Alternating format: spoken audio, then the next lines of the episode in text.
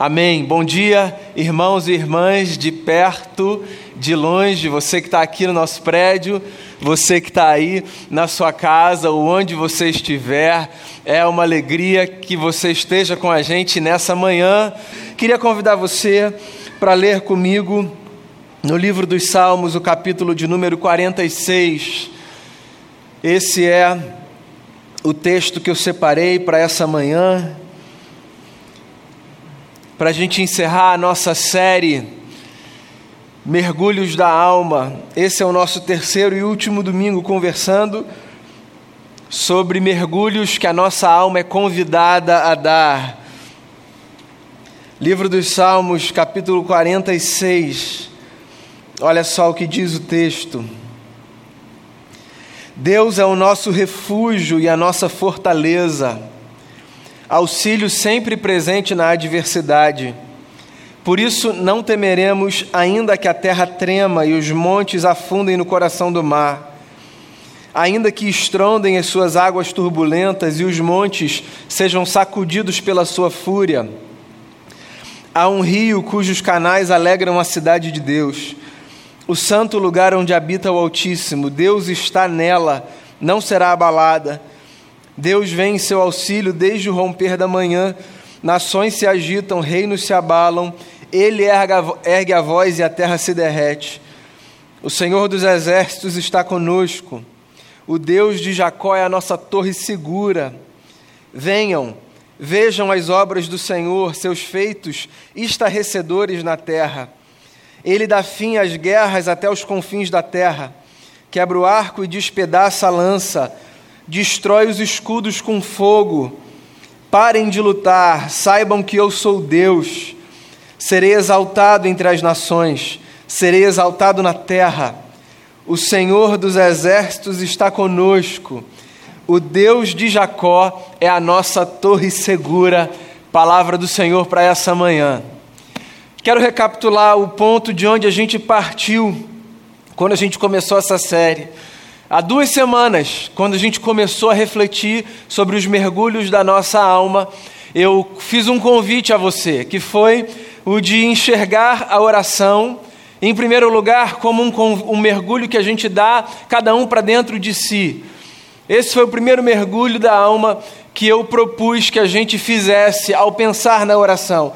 A oração como um convite para a gente conversar com a nossa alma, mergulhar para dentro do nosso ser, sondar aquilo que nos habita, discernir os ruídos que estão dentro de nós.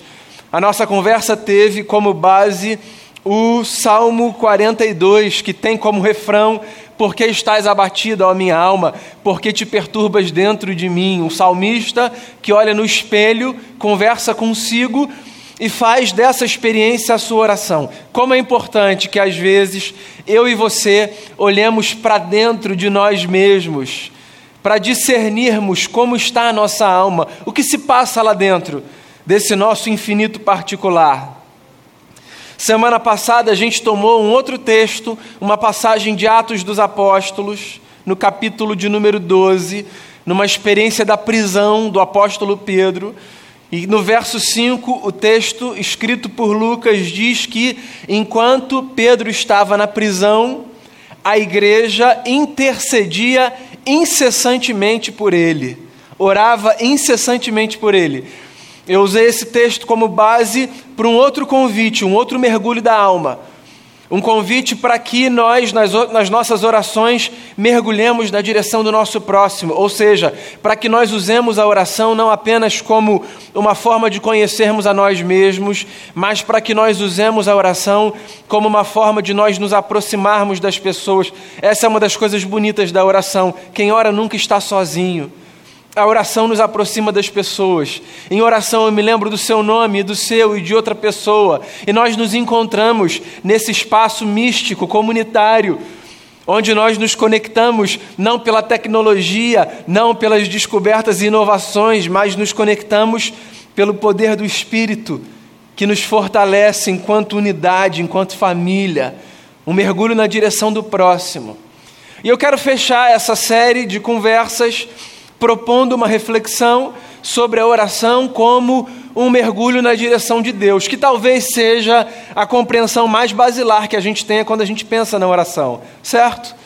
Quando a gente pensa em oração, talvez a primeira coisa que nos vem à mente seja da oração como essa experiência de nós mergulharmos em Deus, buscarmos a Deus, olharmos para o alto, simbolicamente representa o lugar onde Deus está, fecharmos os nossos olhos. Disse Jesus, por exemplo, quando ensinava os seus discípulos a orar: Quando vocês entrarem, orarem, perdão, entrem no quarto de vocês e falem com o Pai de vocês que vê o coração de vocês em secreto ele recompensará vocês. Ou seja, um mergulho na direção de Deus.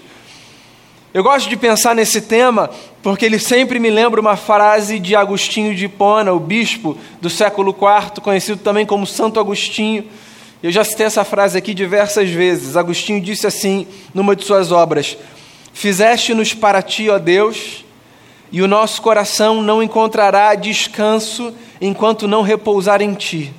Nós fomos feitos para Ele, de modo que o nosso coração, para que encontre descanso, precisa repousar nele.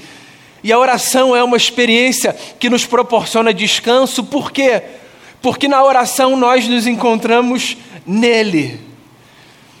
Há muitos textos da Bíblia que eu poderia ler para falar sobre a importância de nós nos encontrarmos em Deus, de mergulharmos nele. Eu escolhi esse salmo porque eu acho que essa oração em especial, essa canção dos filhos de Corá ou dos coraitas, é uma canção que nos traz muitos elementos que nos encorajam a mergulharmos em Deus. Eu não sei se essa é uma experiência sua, diga-se de passagem. Você pode estar aqui nesse templo, você pode estar aí na sua casa, mas não necessariamente você tem o hábito de mergulhar em Deus em oração. E eu queria encorajar você e apresentar algumas razões pelas quais eu acho que tanto eu quanto você devemos fazer isso. O texto começa dizendo uma coisa muito bacana. Deus é o nosso refúgio e a nossa fortaleza, auxílio sempre presente na adversidade. Quando a gente pensa em Deus, talvez a primeira imagem que nos venha seja a de uma pessoa. Não necessariamente a de uma figura humana, de um homem, de uma mulher, mas de uma pessoa. Ou seja, quando a gente pensa em Deus, a gente pensa em Deus como um ser pessoal, alguém com quem a gente se relaciona, certo?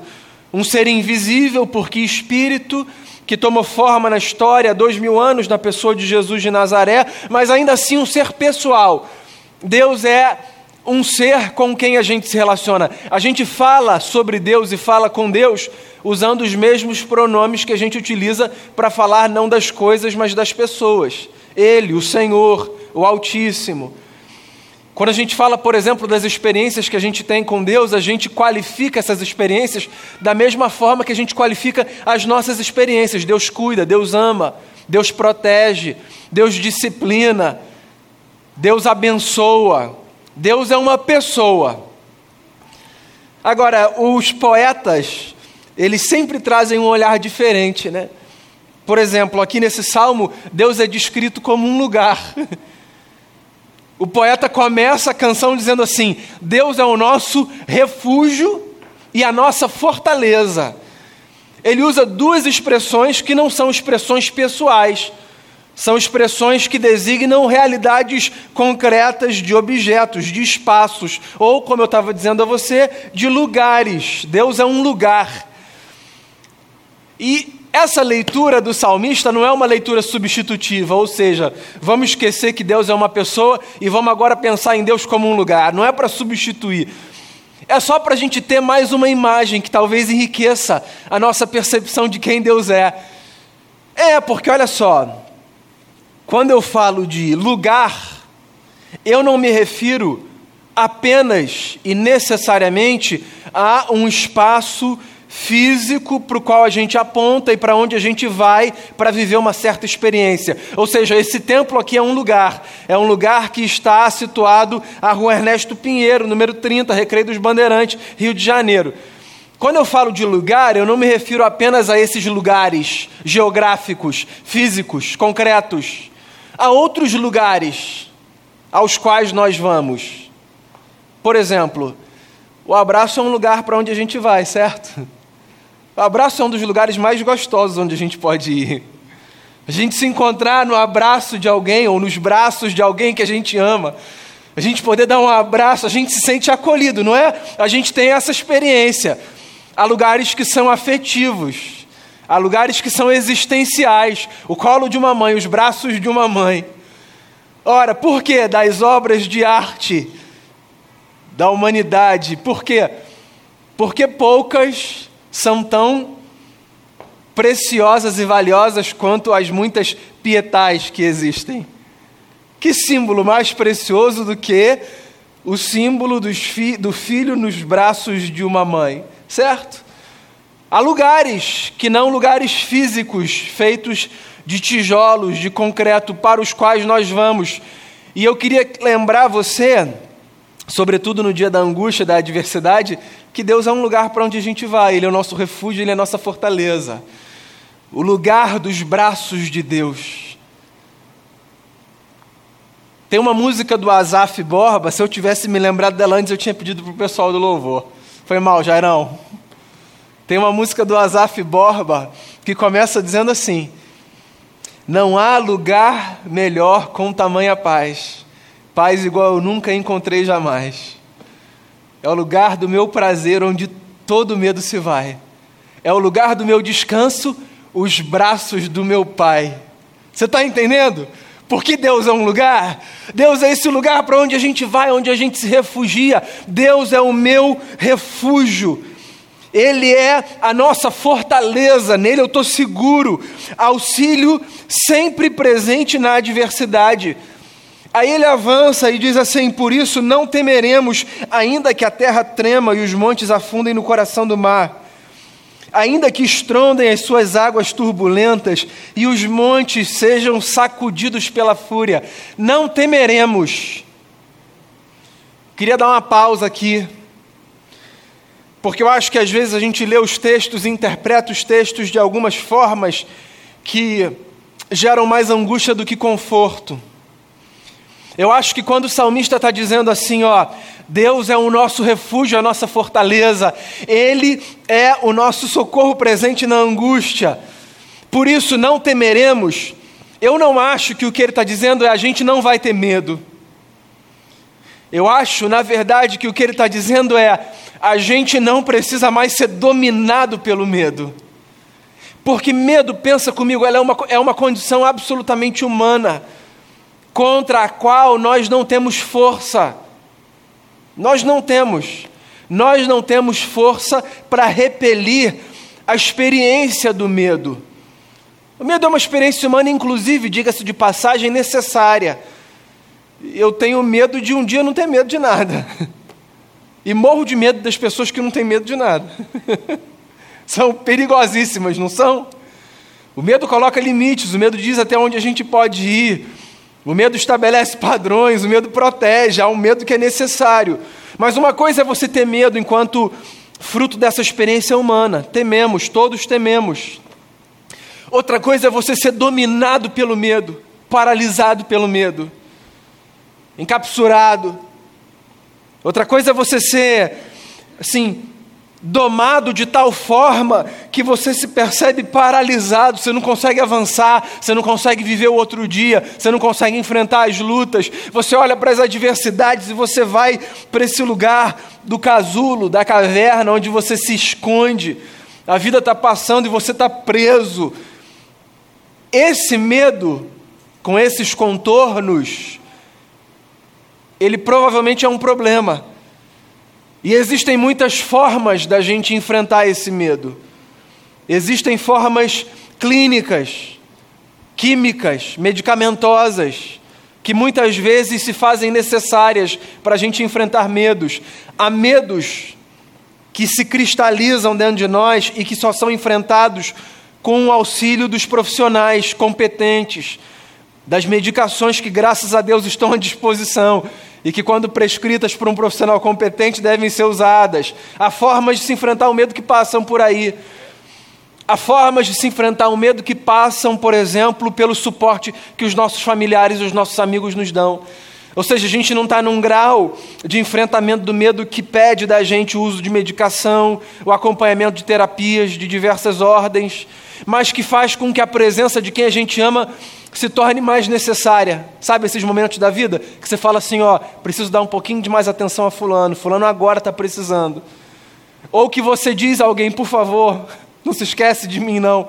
É uma forma da gente pedir ajuda. Sabe, aqueles momentos que a gente está mais frágil, a gente quer as pessoas mais perto, ou que a gente percebe que outros estão mais frágeis e a gente então se aproxima mais desses outros. Há outras formas de se enfrentar medo. Às vezes, o nosso medo se vai num mergulho para dentro de Deus. Há situações da vida que a gente está com medo de enfrentar alguma coisa. E curiosamente e misteriosamente, esse medo às vezes se vai depois, por exemplo, de um tempo sincero, honesto e profundo de leitura da palavra. Essa é uma mística linda da experiência da fé. Às vezes, na hora do medo, eu vou para um texto da Bíblia, eu leio aquele texto e eu permito ao mesmo tempo que aquele texto leia minha alma. Alguma coisa acontece, parece que Deus fala comigo num texto conhecido. Às vezes eu sei ele de cor. Eu nem precisaria ir à Bíblia, mas eu vou num ato de fé, eu abro o texto, eu leio, eu tento entender e ver o que aquelas palavras me falam. Eu coloco para fora enquanto eu leio aquilo que está na minha mente. E alguma coisa acontece, essa experiência da fé não está entre aquelas experiências que se explicam racionalmente, cientificamente, mas que são absolutamente reais. Se você já passou por elas, você sabe do que eu estou falando. Ou você não vai para um texto, você vai para a oração, você bota uma música que te acalma, uma música que te faz se aproximar de Deus, ou você vai para um lugar que te tranquiliza, e ali você se desliga de tudo, o celular está no modo avião, você diz para quem está perto: deixa eu ficar aqui sozinho um pouquinho, eu preciso desse tempo. E aí você ora, você abre o coração, e são aqueles momentos que parecem que os céus e a terra se beijam, só está você e Deus ali. E isso basta, Deus está ali, isso basta. Sabe esses momentos? Que parece que a gente vive aquela experiência dos amigos de Jesus que no alto do monte disseram assim: Mestre, está tão bom, a gente não pode fazer umas tendas e ficar aqui? Tem momentos que a gente quer que sejam congelados de tão especiais. Deixa a gente ficar aqui, Senhor. Que não aconteça nada que me distraia, que me tire daqui. E a gente sai desses momentos, isso também é experiência de fé, e o medo se vai. Eu acho que é disso que o salmo está falando. O salmo está falando desse medo. Ele diz assim: Deus é o meu refúgio, Ele é a minha fortaleza. Então não é que as adversidades não existem. Ele não é um negacionista da história. Ele está dizendo: olha, a terra treme, os montes afundam no coração do mar, as águas turbulentas fazem um barulho, os montes são sacudidos pela sua fúria. Tudo está é real, tudo está acontecendo, é o que ele está dizendo. Eu sei que tudo está acontecendo, mas eu não serei dominado pelo medo, porque Deus é o meu refúgio, é a minha fortaleza. E ele avança no texto, ele vai para uma outra sessão, e ele diz assim: há um rio, depois de uma pausa, cujos canais alegram a cidade de Deus o santo lugar onde habita o Altíssimo, Deus nela está. Deus está nessa cidade. Não será abalada, Deus vem em seu auxílio desde o romper da manhã. Nações se agitam, reinos se abalam, ele ergue a voz e a terra se, de se derrete.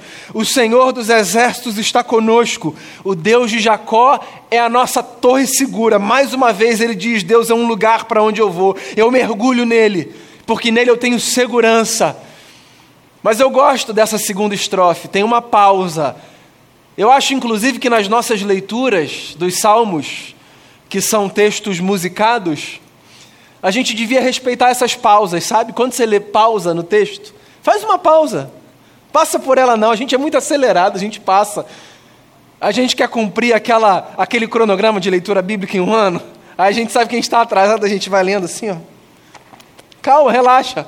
Guarda o programa no bolso. Calma. Quando o texto pedir uma pausa, faz uma pausa, deve ter algum propósito. Lê, aí para.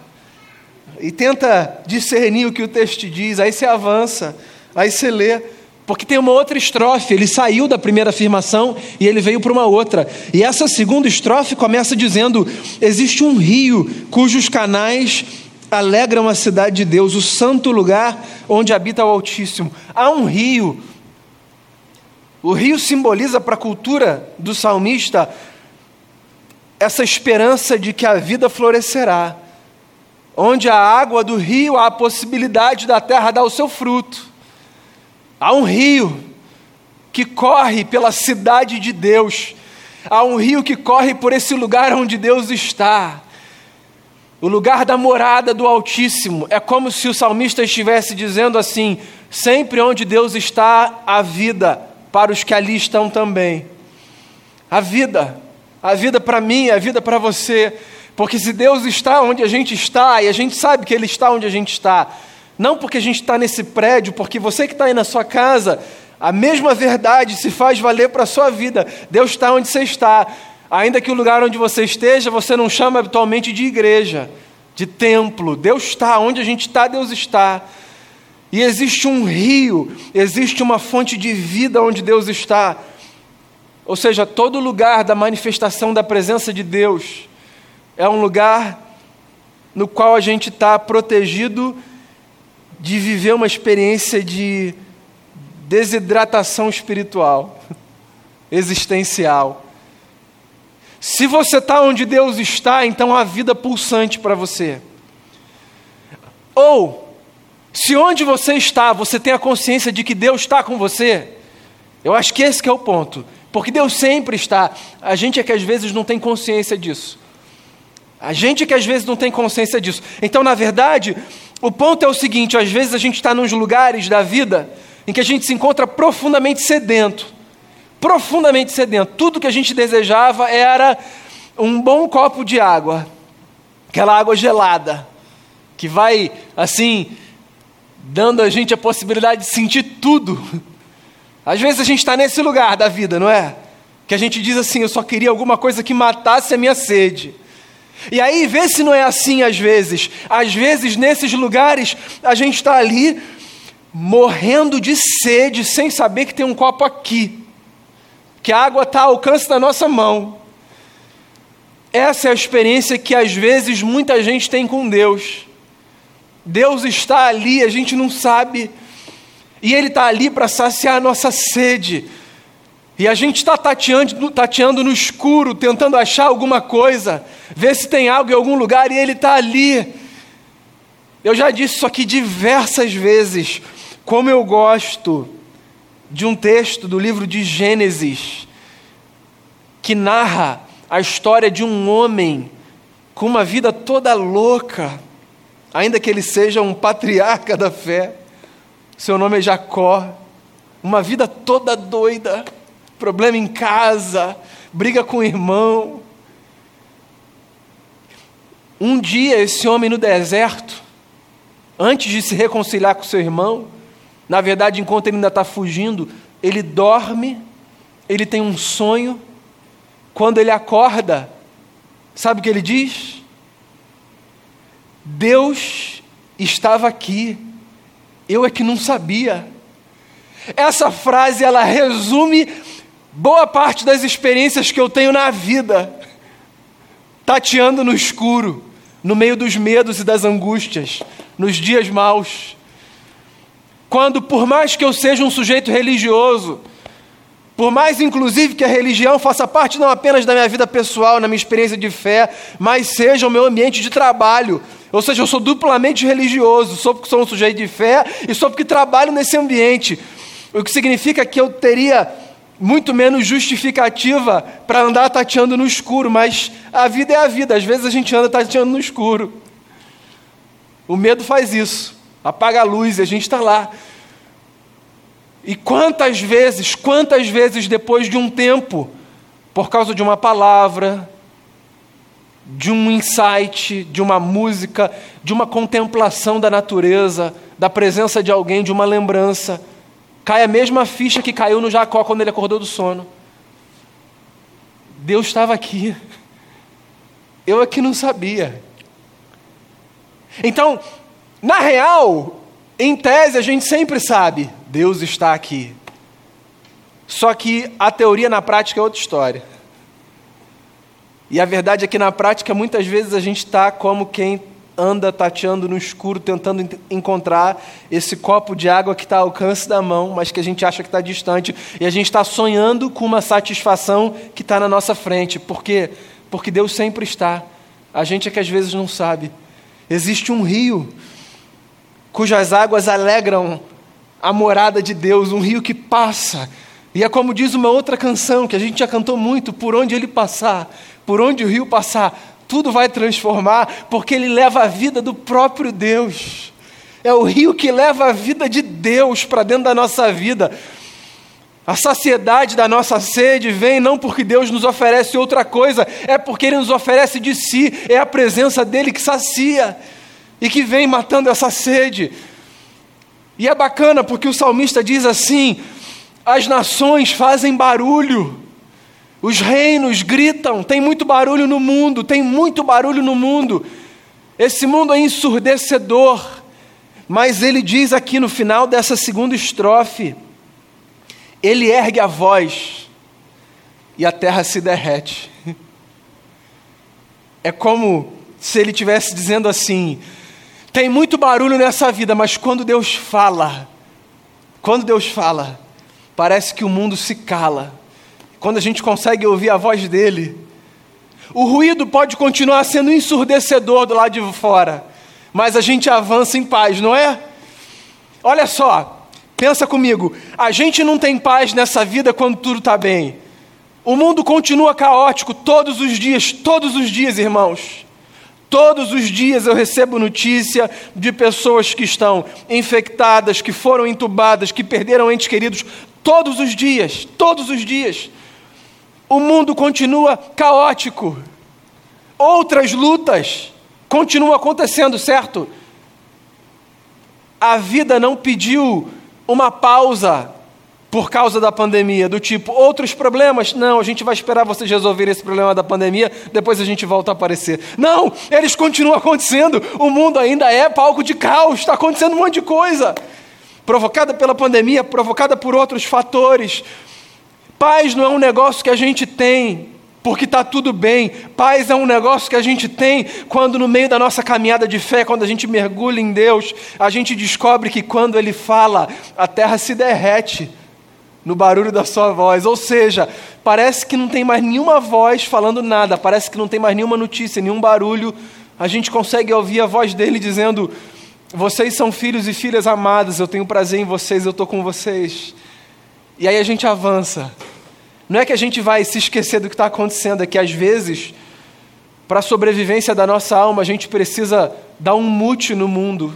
Às vezes a gente precisa mutar o mundo para ouvir Deus falando alguma coisa no nosso coração, só para a gente encontrar fôlego, só para a gente beber mais um copo dessa água e seguir avançando avançando nesse lugar. É um lugar, mas a gente avança, porque por mais que a figura seja de uma torre forte, fortaleza, refúgio, é uma fortaleza que se move.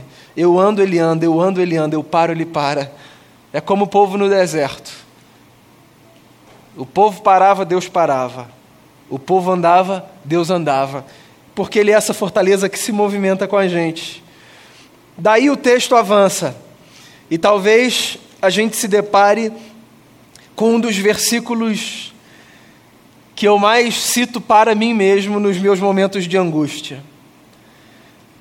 Diz assim o verso 8: Venham, vejam as obras do Senhor, seus feitos estarrecedores na terra. Ele dá fim às guerras até os confins da terra.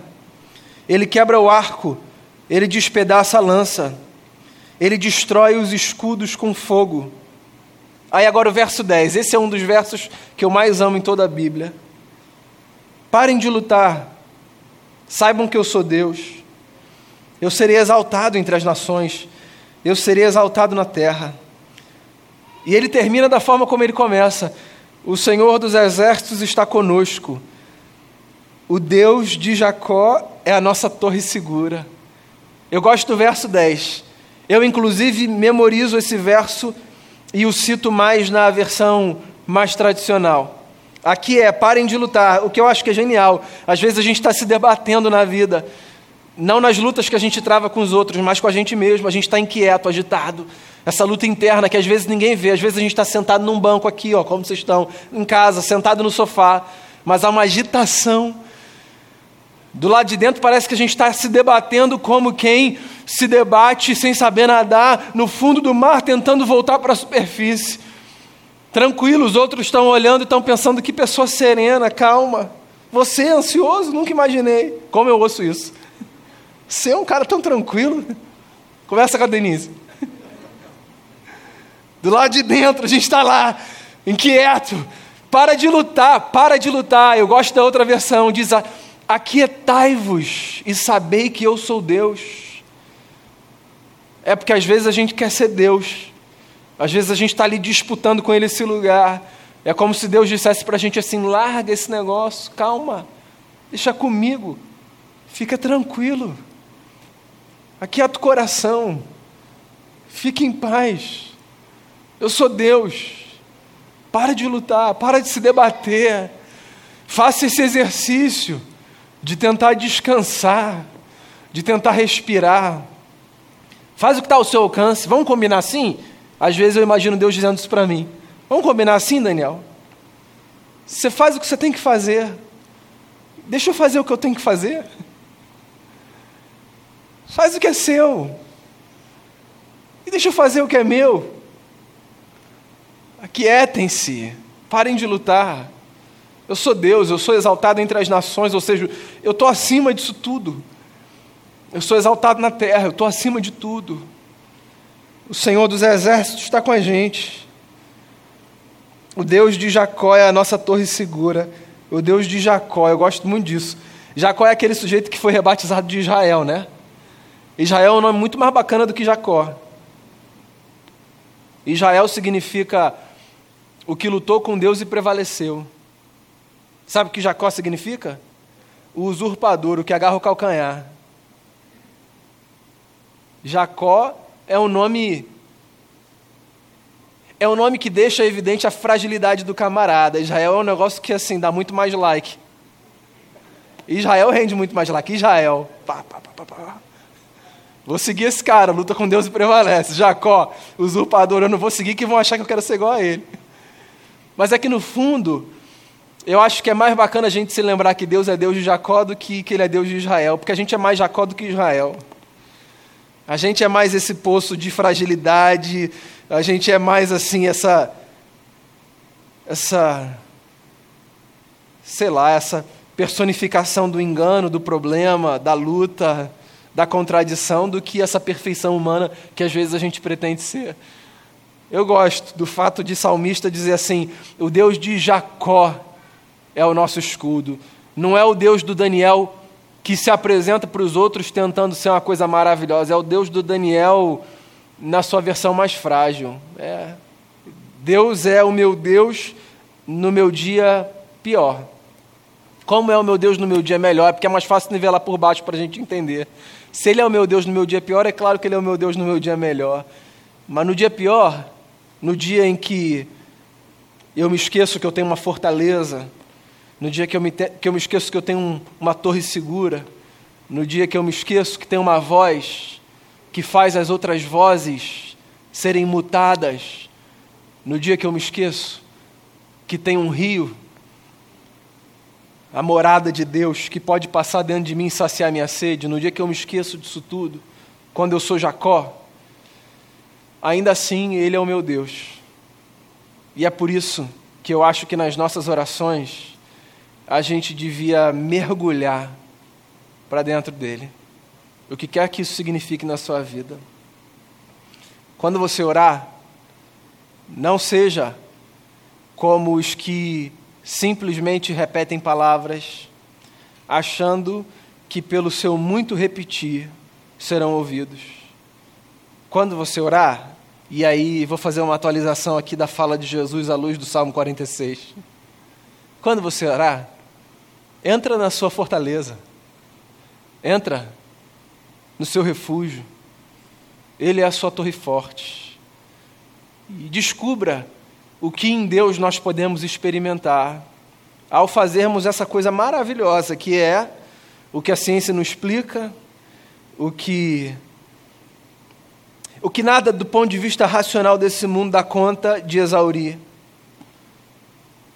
Esse negócio de olhar para a vida e dizer tem mais entre o céu e a terra do que os livros explicam. Eu vou mergulhar nesse mistério que é Deus. E vou inclusive dizer: Senhor, a minha alma anseia por ti. Que você que está aqui, você que está aí, nessa manhã, seja encorajado, encorajada a mergulhar em Deus com as suas orações.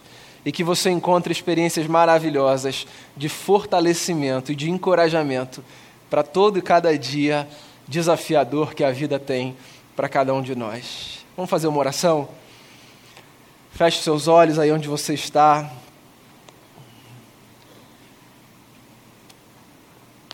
A gente vai colocar a nossa vida diante dele.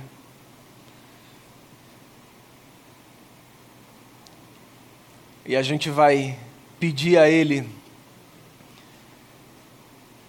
que nos dê a graça de sermos fortalecidos pela presença dele, só pela presença dele, ainda que as circunstâncias sejam adversas.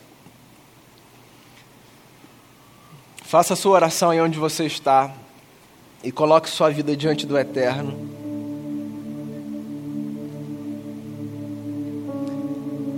Senhor, a nossa alma tem sede de Ti. É o que diz outro salmo, o que a gente leu outro dia. Como a corça tem sede das águas a nossa alma tem sede do Senhor. Nós queremos continuar enfrentando os dias e as lutas, experimentando segurança, por estarmos em Ti, a nossa torre segura, a nossa torre forte. A gente quer acordar de manhã todos os dias, depois de uma noite de sono e a primeira coisa que a gente quer se lembrar é que o Senhor está onde a gente está. Às vezes a gente aqui se esquece disso. A gente quer experimentar essa realidade maravilhosa de nos fortalecermos das águas que vêm do trono da tua graça. Eu quero orar por mim, por cada pessoa aqui, cada pessoa de casa e, sobretudo, eu quero colocar diante de Ti aqueles e aquelas que se encontram fragilizados. Fortaleça os meus irmãos e irmãs, em nome de Jesus. Fortaleça, fortaleça a saúde, fortaleça as emoções, fortaleça os relacionamentos, fortaleça a gente. Que a tua paz inunde o nosso ser, que o nosso coração seja rasgado diante de ti e que nas nossas experiências de oração a gente tenha a graça de ver céus e terra se encontrando dentro da gente e que a gente desfrute de uma paz que nada nesse mundo pode nos oferecer, só a presença de Jesus, o nosso Senhor. Assim eu oro, colocando a nossa vida diante de Ti, em nome de Jesus. Amém. Quero convidar você a ficar de pé, se você puder, para a gente cantar mais uma canção e depois a gente vai orar e se despedir com a bênção do Senhor.